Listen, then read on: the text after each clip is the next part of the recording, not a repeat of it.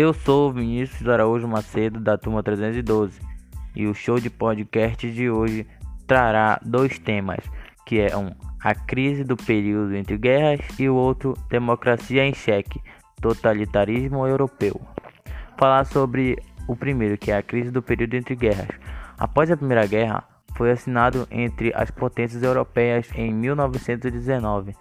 Derrotada na guerra, o tratado impôs sanções na Alemanha, dentre as quais a perda dos territórios conquistados, como a Alsácia, Lorena e as colônias africanas e asiáticas.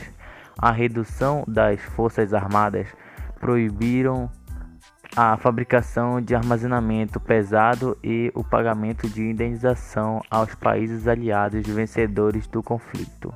Agora vamos para o segundo.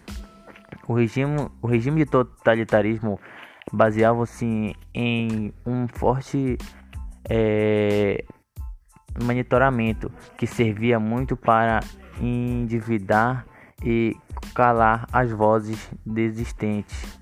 Junto do poder da identificação, o totalitarismo é, apoiava-se em uma intensa propaganda de ideologia com objetivo de doutrina, a doutrinar a população e doutrinar os supostos benefícios realizados pelo regime. É, após a Primeira Guerra, o, a destruição material e a quantidade de mortos tinham alcançado os níveis sem procedimentos.